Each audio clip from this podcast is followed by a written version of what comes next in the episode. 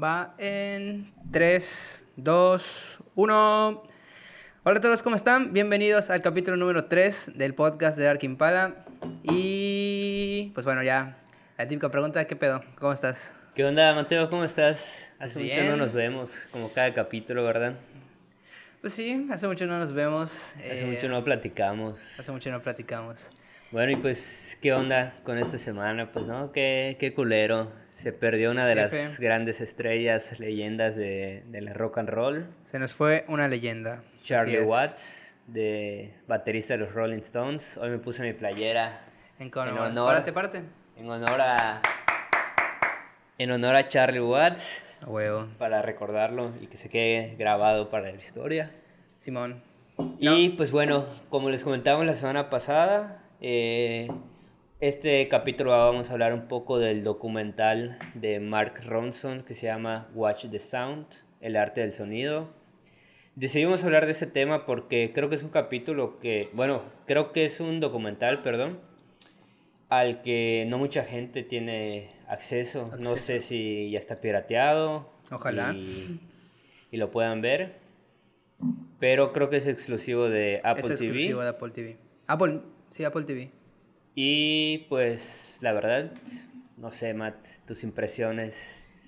Chingoncísimo. Una. ¿Cambió neta, una tu perspectiva de la arte. música? ¿Cambió Mm, algo en ti? No sé si la cambió, pero. O sea, porque muchas de las cosas con, la que, con las que Mark Ronson, eh, ¿cómo se llama? O bueno, los ex, los, ¿cómo se dicen? Ponentes, eh, dan sus puntos de vista. Como que sí decía, ah, yo igual estoy de acuerdo con eso, ¿no? Y las cositas que sí digo como que no estoy de acuerdo con eso, la neta no se me vienen a la, a la mente ahorita como que esas opiniones que eran como hot takes. Pero, o sea, cuando las escuchaba y en- entendía el por qué había, no sé, porque hay gente que a lo mejor no le gusta el autotune, o a lo mejor hay gente que sí le gusta el autotune y lo defiende a capa y espada. Como que digo, güey, pues, pues sí entiendo, ¿sabes? El por qué lo hacen. Entonces no cambió tanto mi perspectiva, sino que me dio como que la oportunidad de tener muchas opiniones muy chingonas de muchos músicos y, y pues aprender un poquito de todos. Y la neta es un documental que cuando lo terminas de ver, hasta te sientes inspirado, ¿no? Como que quieres decir, güey, quiero ser músico. Pero, Pero- tú ni lo terminaste de ver, te dormiste. No, no, no, me faltaron 10 minutos. Bueno, Pero- pero, algo que se me hizo muy chingón a mí Ajá. es que, por ejemplo, bueno, para vamos a contextualizar un poquito a Ujú, nuestros sí, sí. oyentes. El documental prácticamente abarca, pues, ¿cómo se podría decir? Efectos Ah. o Ma- técnicas. Más que, más la música, como se llama, bueno, yo así lo veo, ¿no? Como se llama el, el arte del sonido. Está más enfocado en el sonido como el capítulo de Reverb, que no, no se habla tanto a lo mejor de músicos, sino que van con, con técnicos, ¿no? Como fueron con el güey de la, de la cueva y todo esto. Simón. pero sí se mete mucho a hablar de música. Entonces, este, sí, por ejemplo, hay unas partes donde no se abarca a lo mejor de manera perfecta a la industria musical, porque yo siento que está más enfocado al sonido, ¿no? En cómo se ha trabajado el sonido a lo largo de los años, en lo- los efectos, Pues todo como esto. dice el nombre, ¿no? Ajá, En el arte. el arte del y, sonido. Pues ese, esa, Es, ese es el ese enfoque, arte, ¿no? pues son las diferentes técnicas con las que se ha tratado o que actualmente son las que predominan, yo creo. A huevo, sí. Y algo que me gustó mucho del documental es, no sé si, tú- si tú notaste, que en cada capítulo había como que un exponente técnico, como tú dices, No me había dado cuenta, o sea, me acabo de dar cuenta. este, un exponente musical de la actualidad Ujú. y un exponente musical de, vamos a decirlo De los- así, antigüedad. De los inicios, ¿no? De la- Ajá, a lo de mejor de, los ese inicios. efecto. Sí. Y bueno, pues el primer capítulo habla del autotune. un, un recurso muy polémico, ¿no? En es- bueno, hoy en día ya es más aceptado, pero todavía hay mucha gente que, que le tira mierda, ¿no? La- a los artistas que usan autotune. Pero fíjate que algo que noté en, en ese capítulo es que la gente que le tira mierda Sí, al autotune es la gente mayor. normal, es la gente... O sea, hoy en día es como que la gente que no hace música, siento. Ok, Bueno, música refiriéndome a rock, pop, reggaetón, no sé, cualquier género, que no sea como que clásico. Porque O pues sea- siento que como que el músico de orquesta a lo mejor sí, Ah, ok, sí ya- sería ya un poquito más cerrado en ese punto. Ya te entendí, ok. Pero este, algo que me gustó mucho de ese capítulo fue que llevaron a, a T-Pain, que me gustó mucho la comparación que hicieron de T-Pain con, ¿cómo se llama este? El rockero. Era. Ay, el que salía en el capítulo de Autotune. ¿Era Duran Duran? No. No, no, no, no, el, Era- el afroamericano que inició en el rock. ¿Cómo se llama? Se me Ah, este en Chuck Berry. Chuck Berry, que Sí. dicen que T-Pain es el Chuck el Berry Chuck del Berry. autotune. A huevo. Y este, otra cosa que igual me llamó mucho la atención fue que en ese capítulo invitaron casi a, a todos los artistas especiales que habían en el documental. Kevin Parker, Paul McCartney, pues bueno, Charlie XCX era como que la exponente de, del autotune, ¿no? Sí. como que ella viene trabajando, no es una persona que canta y le aplica el autotune, no, es una persona que con autotune canta. No sé si me expliqué. Sí, sí, sí, sí. O sea que no es como que use el autotune porque no pueda cantar Ajá. bien, sino que es que a ella le gusta cantar con autotune. Sí, Y ahí se. O sea, de ahí parte para ver cómo manejar su para sonido, hacer ¿no? su música. Sí. Y pues está chingón, ¿no? Como dice ella, este, pues bueno, a la gente, o sea, yo podría cantar, pero a mí me gusta Sí. y yo me siento cómoda así. Y bien podría yo cantar sin autotune, pero pues no quiero. Ajá, sí. Entonces, como que esa perspectiva, esa seguridad que ella tiene, pues Como que está es chido, algo ¿no? muy chido que, que te puede transmitir.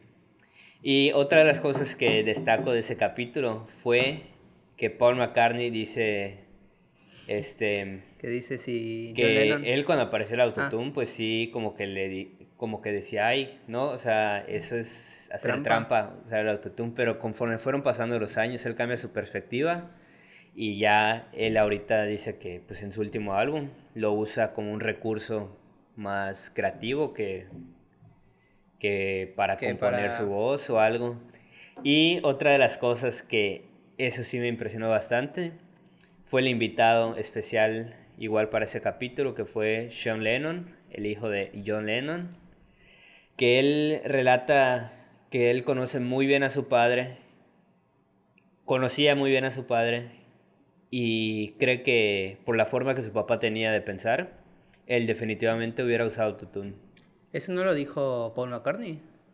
Y Ah, creo que Paul McCartney Paul- igual, sí, dos, porque ¿no? lo Eso dijeron los dos. chingón. De hecho, creo que este Paul McCartney dijo, de hecho, John Lennon arreglaba su voz para cantar, le Además, aplicaba reverb, le aplicaba otros efectos y pues qué padre, ¿no? Esa- Hicieron una versión ahí de, no me acuerdo qué rola era, de, De- John no, Lennon. n- la neta no la conocía. Pero sí, de hecho estaba en una duda entre si era de John Lennon o los Beatles. Ajá. Pero definitivamente el, canta- el que cantaba era John Lennon. Sí, sí, sí, o sea, con la voz de John Lennon hicieron una rola autotuneada que la Sí. verdad quedó padrísima. Digo, O igual sea- ahí está implícita la magia de Mark Ronson como Sí. productor, pero pues hasta de definitivamente... ¿no? O sea, hasta de Sean Lennon como músico porque... O sea, la, la arreglaron entre ellos dos, ¿no? En el Sí. estudio. Y Sí. sí. Impresionante. Algún día hay que, hay que subir ese clip para que la gente vea y pues vea cómo se escucha John Lennon con autotune y pues lo aprecien un, un poquito más, ¿no? Esa captura, la de Paul McCartney diciendo, si John Lennon estuviera vivo, te aseguro que usaría autotune. Subirla, o sea, que la suba a una página tipo el Rock Escultura. Ajá. Siendo que así un chingo de, de boomers o gente va a ser de que, o sea, de que no, no, no lo van a creer que Paul McCartney lo dijo, ¿sabes? Y hasta yo cuando lo vi dije de que verga, o sea, eso que acaba de decir está muy bueno. Sí, una opinión muy polémica. Y bueno, algo que igual me llamaba mucho la atención eh, en general es que todas las técnicas de, del sonido nacieron a partir de un error. ¿Sí te diste cuenta? Más o menos. Que muchas veces, por ejemplo, el- decían que las primeras distorsiones se aplicaban porque muchas veces se rompía el, el monitor de, El- de ajá, este, del del altavoz, ¿no? amplificador, y- pero les gustaba cómo sonaba. Luego, igual el, el vato que, pues e, esa era una banda antiguísima, que la, la verdad no, ni recuerdo su nombre, ni los conocía, que conectó mal un cable, que conectó creo que el canal de una guitarra a un bajo, se quemó el amplificador, pero pues Dijo, "Suena siguió chido, tocando ¿no?" así, en vivo, le gustó tanto que después sacó esa versión y la dejó así, ¿no? Y así un chingo de técnicas, creo que del autotune pues ni siquiera era para, para voces, ¿te acuerdas? Era Que para- era como que un radar que quién sabe cómo Cher, que fue la primera persona que usó el autotune de manera creo que consciente, se le ocurrió implementarlo. Lo que pasa con el autotune, por lo que yo llegué a entender, era que así como todo tiene vibraciones y frecuencias, usaban ese mismo, o sea, ese mismo como que alcance de frecuencias para, ¿cómo era? Como para medir las frecuencias de, de, de- de no sé qué madres. Eh, no, entonces hicieron una mamá, ¿no? Pero del, del petróleo en, en, en, ¿cómo se llama? Pues en el mar, en la arena. Porque pues Era no- como un radar, un sonar. como un radar. Este, para, o sea, creo que tiraban una onda de sonido y según las frecuencias que registrara Ajá. eh, en el viaje, o sea, del radar al suelo y el rebote que registraba, algo por ahí, este, relacionado a las frecuencias. explica, lo no explica más chido en el documental. La verdad es que- lo explican mejor ellos. Les recomiendo mucho el documental para que puedan entender como que esta parte más técnica, más teórica A huevo. o física. Píratenlo, no hay pedo. Y pues igual estuvo ahí Kevin Parker hablando un poco de los sintetizadores. Sí. eh, estuvieron hablando del reverb como efecto. En- algo que me gustó mucho de los sintetizadores es cómo la gente a principios de, no sé, que eran 70s, 80s, los veían mal usarlos en el 60s. rock. De Ah, hecho, 70s. había una persona que se llamaba Gary Gary Newman, Newman. que es un rockero creo que británico. Hacía, hacía punk más que nada. Sí. Él fue la primera persona que se le ocurrió meter sintetizadores a una canción de rock. Y en ese momento la crítica lo atacó, lo destruyó, dijo que mierda. el punk no podía ser de esa forma. Pero pues lo que no sabíamos es que era una persona que estaba adelantada a su época Y mucho, ¿eh? y bastante porque yo estuve escuchando un poquito de él este, después del documental y se escucha como si estuvieras este, oyendo un poquito de New Order, algo así como The Pitch Mode, algo más, Pero 10 años antes, pero ¿no? 10 años antes. Y muchas de las de estos de estas técnicas como que siempre nacían así, ¿no? Era nacían los, no sé, 70s, 80s, 90s. La gente destruía, bueno, la crítica y, y el público igual destruía a la persona porque decía, no mames, qué horrible se escucha que hagan eso, eso no se puede hacer. Pero hoy en día mucha de esa música, bueno, mucho de la música actual, pues esos usa elementos, esos- ¿no? esas técnicas y De hecho, de eso no me había dado cuenta, pero sí muchos de los efectos de audio cuando inician, la crítica les tira mierda. sí, O sea, ahorita que lo dijiste me acabo de dar cuenta. De hecho, creo que con el único que no pasó tanto, pero hasta cierto punto sí pasó fue con la distorsión, ¿no? O sea, no es como que... Eh, con, de hecho, sí, con la distorsión sí, ¿Sí? pasó, porque de- acuérdate que decían que se sentía como pues, si fuera algo agresivo. La, a la gente no, no, a la gente, sobre todo a la gente mayor, cuando Ah, bueno, sí. Dave Rule está platicando que engañó a su mamá diciéndole, oye mamá, cómprame un pedal, porque con este pedal voy a sonar más bonito. De hecho, Dave Rule estaba contando una historia que este, su mamá quería que fuera guitarrista clásico, como que tocara flamenco y que en los almuerzos familiares este, él estuviera ahí, ¿no? Armonizando la comida. Entonces él engañó a su mamá diciéndole, oye mamá, comprame un pedal de distorsión para que yo suene mejor. Y pues le compraron su pedal, lo conectó y... ¡bran! Y en esa parte igual está chido porque Dave Grohl eh, sim- ¿cómo se dice? simula cómo nació la distorsión y él y Mark Ronson rompen un, un altavoz, ¿no? O sea, lo empiezan a, a, Sí, a le hacen los huecos al altavoz y, Y, sí, se- se ve cómo empieza a nacer el sonido de distorsión y esa parte está muy chingona. Eh, ¿Quieres agregar alguna otra parte más o quieres hablar de otros capítulos? Porque no has hablado ni del Pues sampling ni de las cajas de ritmo. lo estaba dejando para el final.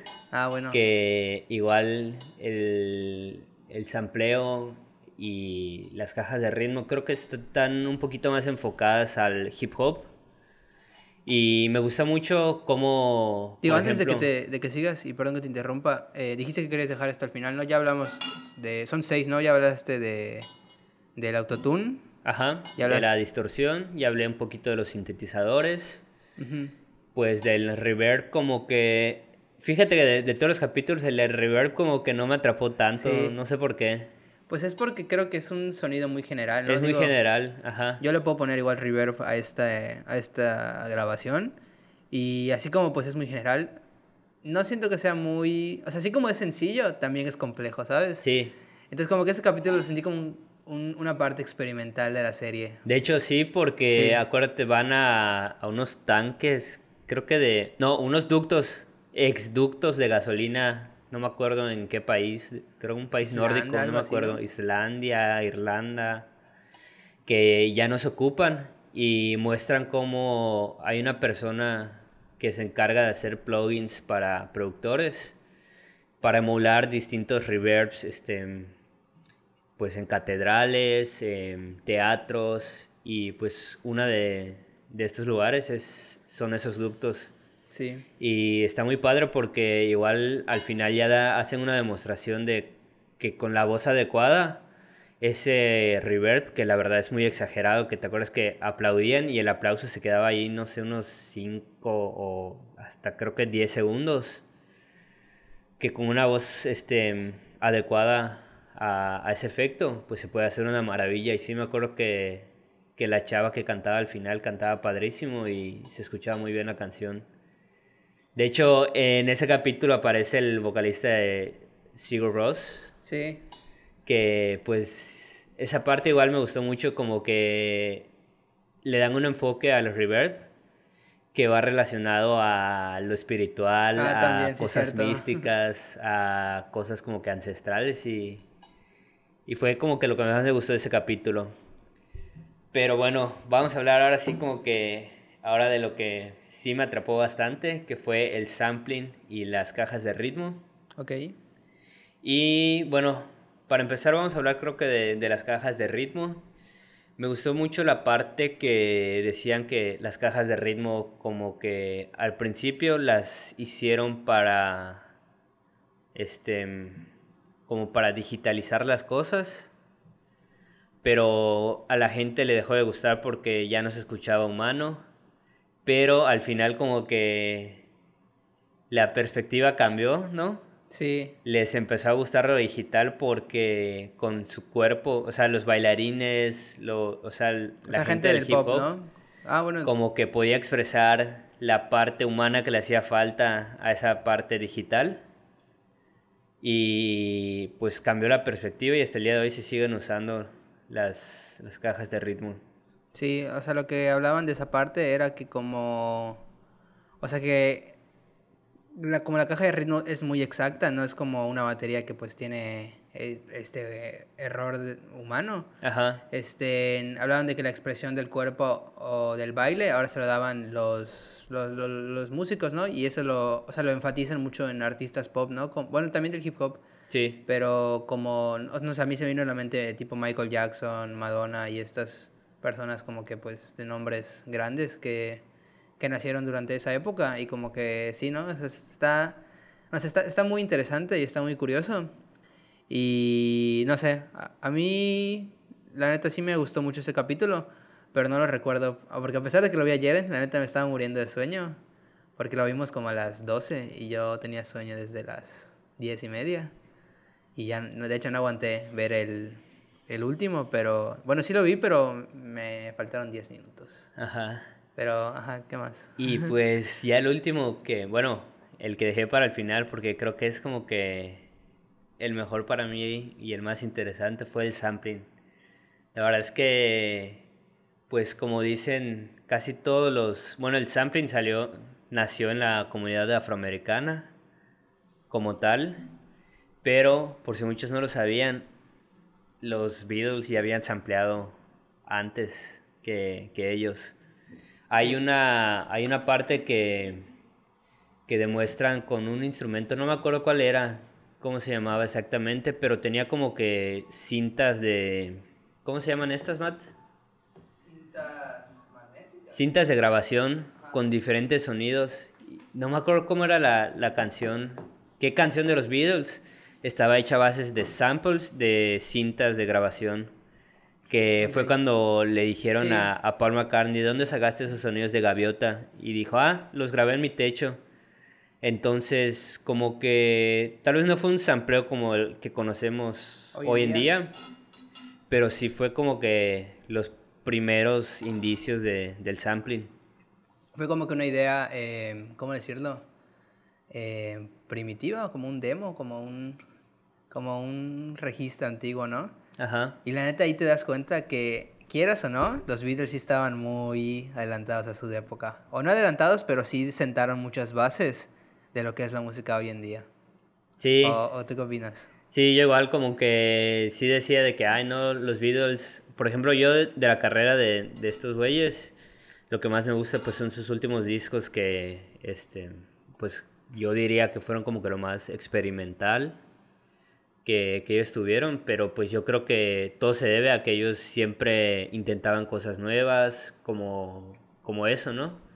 Que se pusieron a jugar con cintas, con efectos, no le tuvieron miedo a, no sé, a romper esa imagen a lo mejor en la que ya estaban como que encasillados, ¿no? Sí, como que esa imagen de, de boy band perfecta, ¿no? Que toda su música era no sé, era de un mismo estilo y no se querían salir de ahí porque sabían que eso les daba éxito, o sea, como que no, como que sí. Sí, fue una banda que siempre buscó ir muy más buena. Allá. Sí. Y pues algo del sampling igual que me gustó bastante es que mucha gente en el documental lo, lo recalcan, que mucha gente le tira como que a, a los raperos de que no, eso no es hacer música y que no sé qué.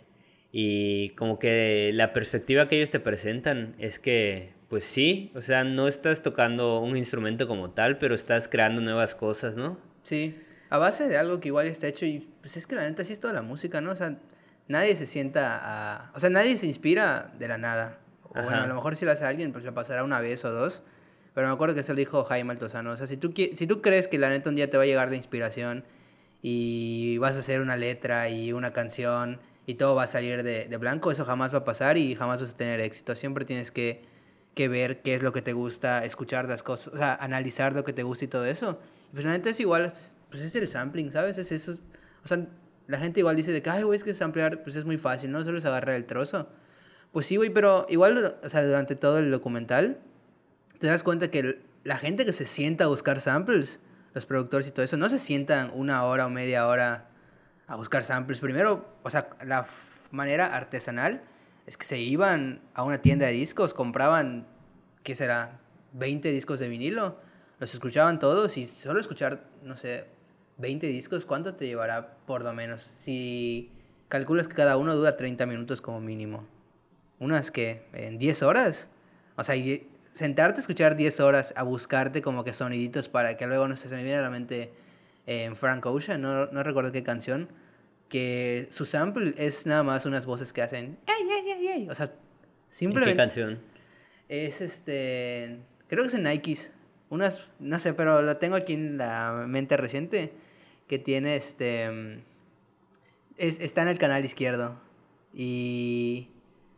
No, o sea, no, no, recuerdo muy bien este, en cómo, cómo era, pero pues a eso es a lo que iba. O sea, a lo mejor no se sientan 10 horas a, a, no sé, a tocar acordes nuevos o a, a, a componer o, o, no sé, o 10 horas a, a, tocar guitarra, pero pues 10 horas a sentarte a escuchar música y además decir, esto que acabo de escuchar, lo voy a, lo voy a mover el pitch, lo voy a mover el reverb, lo voy a mover esto y voy a crear otra cosa completamente distinta o lo voy a meter, o no sé, o un ritmo de salsa, lo voy a volver un ritmo de hip hop o cosas así.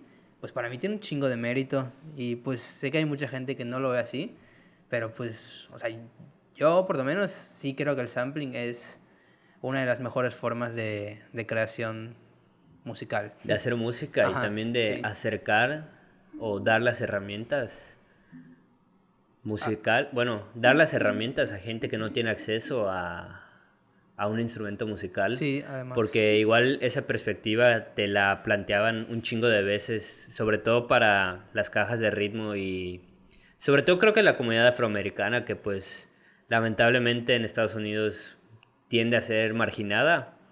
Sí. Siempre decían que yo no me podía comprar una guitarra, no me podía comprar una batería, pues ¿qué hacía? Este, pues ampliaba.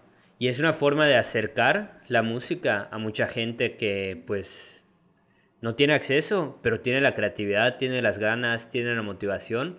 Y yo creo que así han nacido un chingo de artistas muy buenos este, en, la actualidad. Ahorita que dije eso, igual me acordé que, que decían que, por ejemplo, las 88, las cajas de ritmos, que ahora son, una, son un estándar en el hip hop, cuando se crearon, un- a un chingo de gente no le gustó. ¿Por qué? Porque, pues, porque se escuchaba como que, que robotizado, ¿no? Se escuchaba lo, lo Sí. digital. Entonces, esas cajas las, creo que las descontinuaron o las terminaron vendiendo baratísimo. ¿Y quiénes la compraron? La compraron la gente que, que no se podía comprar una batería de, no sé, voy a decir un precio exagerado, de 15 mil pesos, de 10 mil pesos. Pues ni tan Y exagerado. como nadie quería esas cajas de ritmo, pues no sé, imagínate encontrar una, algo con lo que puedes emular una batería y este por mil pesos y pues es una forma de que tú empieces a hacer las cosas, ¿no? Sí, digo, pues todos empiezan de, de, de algo, ¿no? O sea, pues, y me da risa que digas en un precio, ¿qué dijiste? Un precio... Pues no sé, eh, exagerado. Exagerado, pero Ajá. pues, güey, es que eso cuesta una batería igual, o sea, no... Sí hay baterías baratas, pero si tú vas a una tienda común y corriente, sí, sí llegan Creo a que esos la batería precios, más ¿no? barata te ha de costar como 5 mil, 6 mil Ajá. pesos, que pues la neta, La neta, o sea, sí hay pues mucha gente que no se puede dar ese, ese lujo. Y además, déjate igual el precio, el espacio que es tener una batería. Pues la neta, yo sí veo muy bien que se hayan inventado las cajas de ritmo, ¿sabes? Ajá. Pero por ejemplo, ya ahorita las 88, este, me acuerdo que había un, un, este, uno, un güey que trabajaba haciendo máquinas musicales que te decía, y ahora comprar una 88 no estás comprando un equipo, estás comprando historia. Sí. Y ya ahorita comprar un equipo de esos pues es algo caro, pero igual te presentan la parte de, de la tecnología actual. Ya ahorita tú en tu computadora te puedes instalar un, Plugin, ¿no? un DAW, un. Ableton, un FL Studio y puedes empezar a hacer música ahí. De hecho, igual mostraron esa parte de, De Ableton, ¿no? de Ableton que te dicen, mira, aquí tienes una caja de ritmo, estás cuantizando, estás ampliando. Esta es una herramienta que pues acerca la música a todo mundo. O sea, a lo mejor tú estás ahorita, pues no sé, diciendo, ay, estoy ahorrando para comprarme una batería, para comprarme una guitarra, pero pues no, ni siquiera sé tocarla, ni siquiera voy a clases, ¿no? ¿Cuánto tiempo te va a llevar a ti este, en aprender a tocar guitarra cuando pues podrías agarrar un sample de una guitarra? Y pues a lo mejor si tienes talento, si tienes oídos, si tienes como que, no sé, esa creatividad para hacer que, para hacer este, pues no sé, un beat o hacer ahora sí que una rola más compuesta. Sí. Siento que pues igual es algo muy, muy chido, ¿no? Pues es que la neta, hasta el, o sea, ¿cómo decirlo? El mejor productor siempre va a poder hacer mucho con poco, ¿sabes? Ajá. Y pues, es- pues es que es eso. O sea, si, aunque tú digas de que no, güey, es que no suena igual una guitarra acústica a, a una de computadora. Güey, el que sabe, sabe, sabe. Sí puede hacer que suene, no a lo mejor igual, pero sí muy similar. Y ya cuando una vez tienes todos los, no sé, ya tienes, no sé, batería, reverb, le metes un chingo de cosas, pues ya a lo mejor luego, ¿qué será? El 95% de la gente ni cuenta se va a dar, ¿sabes? Entonces, pues, yo así lo veo. Pues la música está avanzando y, y sí hay nuevas formas de, de, de componer, de producir, de hacer, pero pues bueno. Igual ahorita que mencionaste eso, me acordé del que en el capítulo de, de Sampling, sí, eh, Mark Ronson va a ver a DJ Premier y empieza a hacer un ritmo ahí este, en- Sí. con su DAW y con creo que una caja de ritmos. y que él dice, yo no sé tocar batería, no sé tocar ningún instrumento, yo simplemente este, pongo un ritmo, o sea, hago un ritmo en la batería y me pongo a buscar sonidos y este, cuando yo encuentro un sonido que me gusta, aquí lo paso a, este, a mi programa, lo voy cuantizando, lo voy dejando en tempo, le voy aplicando efectos y pues todo este trabajo, pues mucha gente a lo mejor que es muy ¿cómo se puede decir? Este, muy ortodoxa en la música. Sí. Este, ¿Cómo agilizas este proceso? ¿Cómo llegarías a este resultado, no? Que pues DJ Premier llega, no sé, en un día, dos días, y a lo mejor a ti pues grabar este, todos los instrumentos te lleva más, y a lo mejor no, no termina sonando igual, o quién sabe, pero bueno, este. ¿Algo más que quieras agregar? Creo que ya hablamos bastantito de este documental. Y pues, de verdad, si tienen la oportunidad de verlo, yo les recomiendo bastante que, que le den un ojo. Seis capítulos de 30 Seis capítulos de 30 minutos, muy buenos, la verdad. Yo creo que si tienen por ahí algunas ideas de que, ay, no me gusta cómo suena el, el sampling, no me gusta el autotune, yo creo que pues como que les va a dar una nueva perspectiva de las cosas, ¿no? A lo mejor no va a ser que te guste, pero vas a entender el, pues, cómo funciona, o a lo mejor te va a quitar prejuicios, o a lo mejor, no sé, te va a dar una nueva forma de ver las cosas, ¿no? Es que era eso, como que todos los, todas las técnicas siempre han tenido o tuvieron prejuicios hasta que ya se vuelven aceptadas y pues con el tiempo van mejorando. Oye, y si pudieras escoger un capítulo favorito, ¿cuál escogerías? Yo creo que el de sampling. ¿Sí? Sí.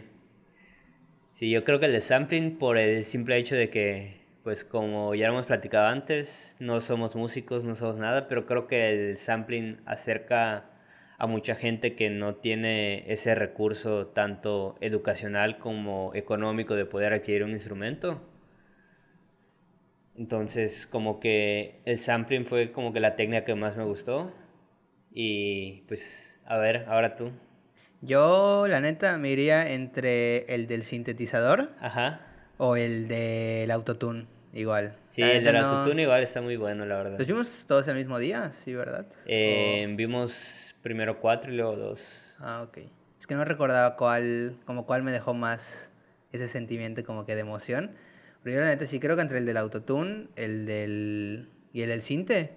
Pero creo, creo que la neta, bueno, hay una parte que tú no mencionaste que a mí la neta me clavó un chingo y estoy todo el día... O sea, sí me, sí entré a ver todos los discos que mencionan y a todos los artistas, que es la parte del sintetizador en los 60s. Ajá. Que hablan de Wendy Carlos, de Delia Debjaj, que este... Es, este, es esta parte de la música concreta, esta parte del IDM experimental Ajá. que está súper chingón. Eh, no sé, ver todos los, los sintetizadores análogos de esa época que, ah, eran que, eran el tamaño de una pared y... En una habitación, ¿no? Sí, cómo los controlaban y cómo mucha gente le echaba mierda igual a ese tipo de, de electrónica que decían de que no está buena, que no, no, este, no, no, no es importante, que no va a trascender, que, o sea, que no bajaban de pendejos a los que hacían música concreta, que música concreta es como, como grabar en en, no sé, en un parque, los sonidos de la gente caminando, de los pájaros, y luego todo eso irlo acomodando en, no sé, o sea, pues, así como se puede publicar solo ese audio de gente caminando en un parque, también se puede acomodar a,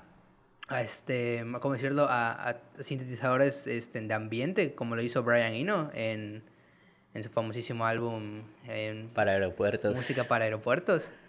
Entonces, este, siento que esa parte a mí me, me interesó mucho entré a ver un chingo de, artistas que ya, que ya había escuchado de ellos, que a lo mejor sí conocía, ya los había escuchado, pero no, no a fondo, en algunos que nada más sabía de nombre, algunos que ni de plano conocía.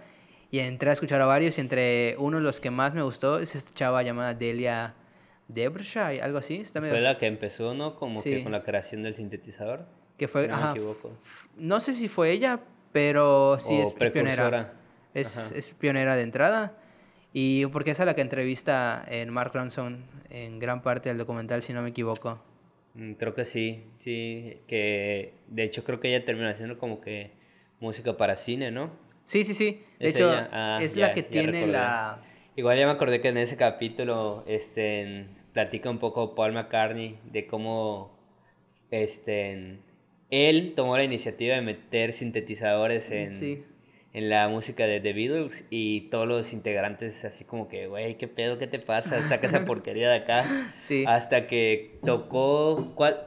Esa sí me acuerdo, fue la de el intro de Strawberry, ¿qué? Ah, sí, de Strawberry Fields. Strawberry Fields, que es con un sintetizador y todos se quedaron así de que, ah, no manches, De que, ah, verga, Paul, quedó eso chingón". es nuevo para nosotros. Y Sí. empezaron a meter pues esa parte de experimentación, de nuevas técnicas, como mencioné antes, y pues ese fue el resultado de, pues, de una muy buena carrera y de una muy buena evolución que, que como te digo, para mí los mejores discos de The Beatles son los últimos. Pues sí. Este, ¿Quieres terminar ya? Porque ya yo creo que estamos a buen tiempo para, para cerrar ahorita y no, no alargarnos más Sí, luego. pues Este, creo que esto sería por ¿Alguna conclusión de, que quieras dar? de hoy. Pues una conclusión rápida es que no sean cerrados en la música.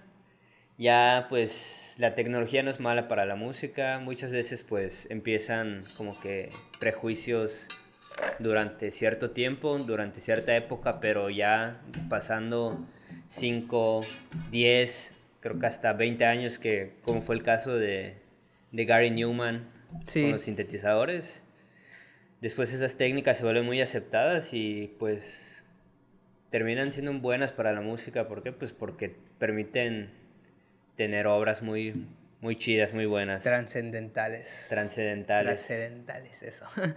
Pero bueno, muchas gracias por vernos. Eh, nos vemos el próximo lunes. Y. ¿Algo más? ¿Se nos olvida algo? Síganos en todas nuestras redes sociales: Facebook, Instagram, TikTok, Spotify Playlist, Spotify Podcast, en YouTube. Y ya, ¿no? Y ya, para cerrar, Para cerrar. la próxima semana La próxima esperamos tener ya nuestra reseña final de Donda. Esperamos tener nuestra reseña final de Donda. Hoy es, hoy es jueves, estamos grabando el capítulo en jueves. Hoy es la última, es la última esperamos la última lis- listening party de Kanye West. No va a salir ese disco. es cierto, y parece. a ver qué show a rato. Esperamos A ver que, qué show al rato. que nos sorprendan. La verdad es que está algo fuerte el hype. Sí. Así que, señores, muchas gracias y nos vemos en el siguiente capítulo. Chao. Chao.